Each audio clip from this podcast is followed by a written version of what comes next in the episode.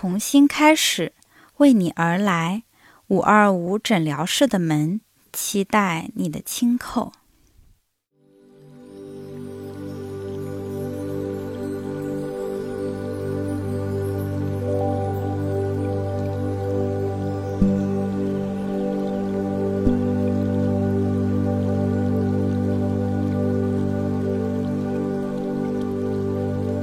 大家好，欢迎来到五二五诊疗室，我是夏夏。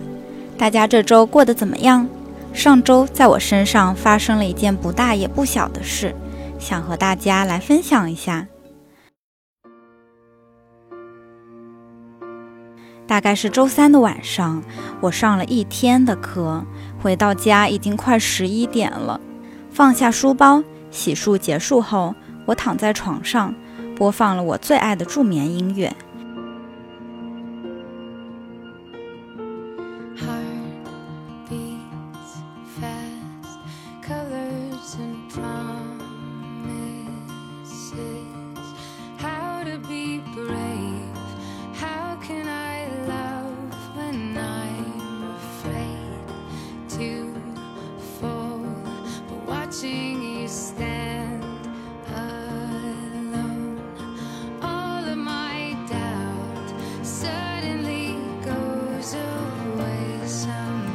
渐渐的，我的意识开始被缓慢的抽离。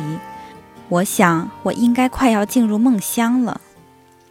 但是就在此时，我听到了一声巨响，将我从我的美梦中拽出来。我气愤地拉开窗帘，映入眼帘的是我的朋友和还在颤抖的门。我回了回神，努力平和自己的语气，问他为什么这么晚还摔门。他一笑置之，只解释道：“风太大。”我一阵无语，但是却又一点困意也没有了。那一晚，我彻底失眠了。想到我和他一开始的认识，到后来的熟悉，再到现在的平淡，在后半夜半梦半醒的状态里，我想到了很多事。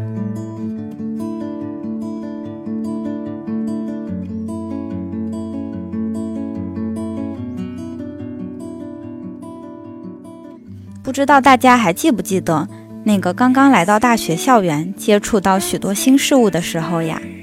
我可记得，我当时紧张的要死，见到别人都不敢去打招呼。从心理学的角度来说，当我们从高中生成为大学生，往往都渴望融入这个全新的群体，真诚有爱的与人交往。但是我们不难看到，在与人交往的过程中，会产生很多问题。这些问题不单单包括社交恐惧与迷茫，尤其突出的是，我们在进入大学生活的时候，往往还伴随着孤独的体验。我们今天的话题就将从“孤独”这个词来展开。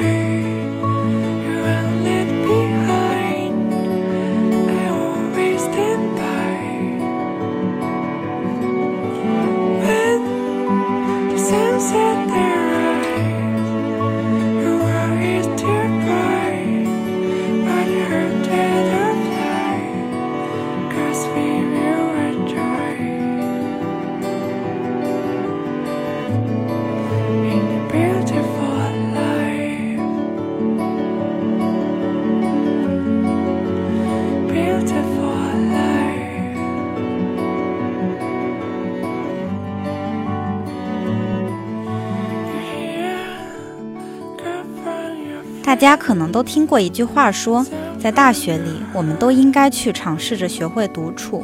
但事实上，并不是所有人都可以很快的适应独处，或者说不能独处。我们来看一个同学的投稿，他说：“我没办法离开我的室友。上大学之后，我就只和我的室友往来，吃饭在一起，上课在一起。我觉得这样很好。但是好像我没办法接受毕业之后。”我离开熟悉的室友，要怎么和别人交往？舍友也许是我们进入大学后能够接触到的第一个，也许也会是最持久的朋友。但在四年之后，我们也会离开熟悉的环境，去往下一个陌生的环境。没错，和从高中来到大学一样，我们没办法改变这种环境的变化，和我们没办法改变我们可能会面临孤独是一样的。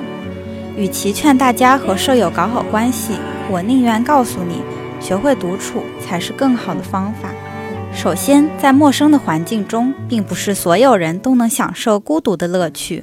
换句话说，孤独对每个人的作用并不一样。有些人会自得其乐，享受这种孤独的乐趣；有的人却做不到，因为缺乏稳定的、熟悉的社交环境，让他们感到煎熬和不舒适。如果你因为孤独而感到不开心，不妨试试下面的三种方式，让自己更好地面对孤独。第一种方法就是尝试着和自己发展一段关系。我们可能都会有这样的看法，认为我们只能和别人建立起来一种有意义的关系。但这种看法可能会有一些误区。事实上，我们所拥有的最重要的关系，恰恰就是我们和自身的关系。我们总是疲于去寻找、去建立和别人之间的关系。如果你正处于这样的状态，不妨停下来，问自己一个问题：在我的生命中，我真正需要的是什么？接下来会怎么样？这看上去并不好理解。说白了，其实就是我现在最想达到的目标是什么？我需要怎么做才能去达到这个目标？怎么样？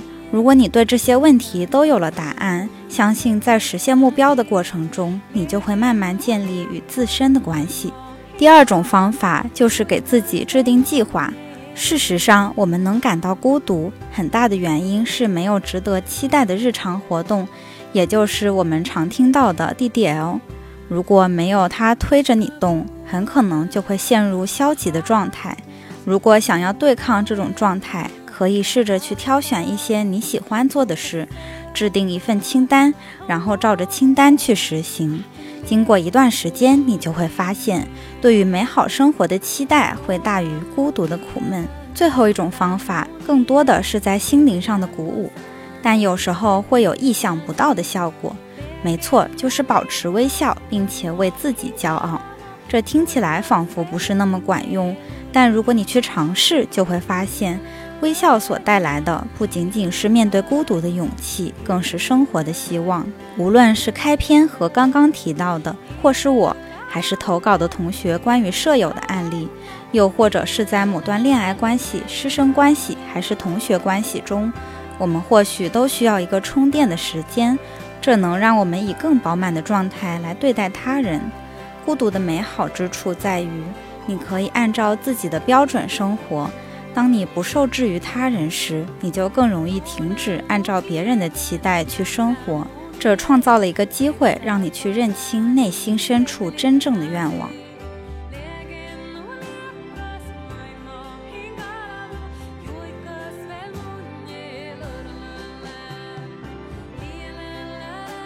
希望大家都能有享受孤独的时刻。感谢收听五二五诊疗室。本节目是一档通过泛心理学视角分析大学生心理问题现象的专题类博客，希望能通过自己微小的力量给予大家一些帮助。祝大家好梦，我们下周同一时间再见。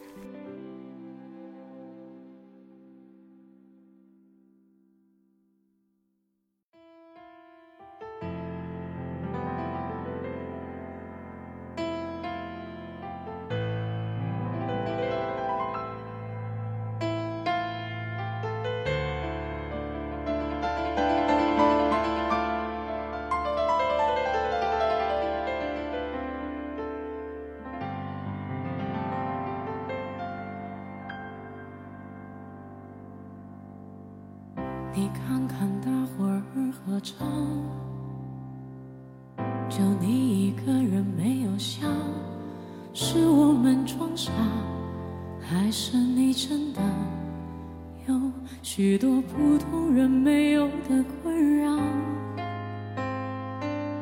我才懒得给你解药。反正你爱来这一套为爱情这样难道不是你一直以来戒不掉的癖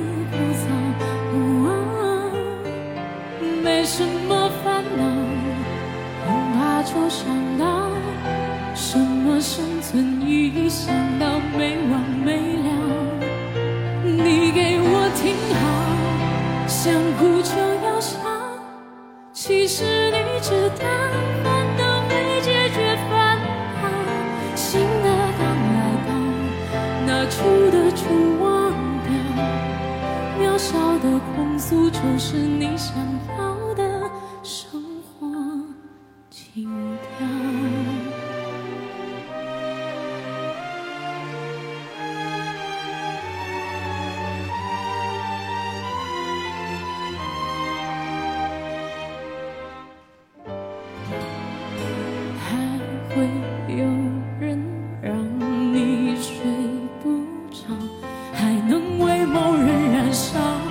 亲爱的这样浪漫的煎熬不是想要就能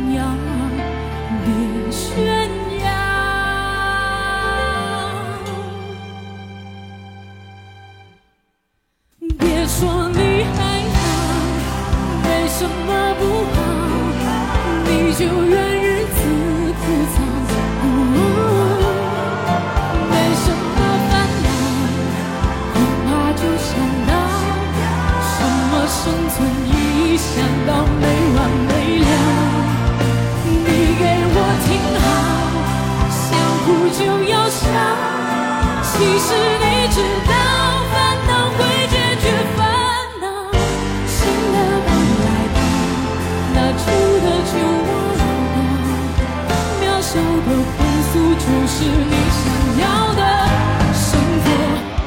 请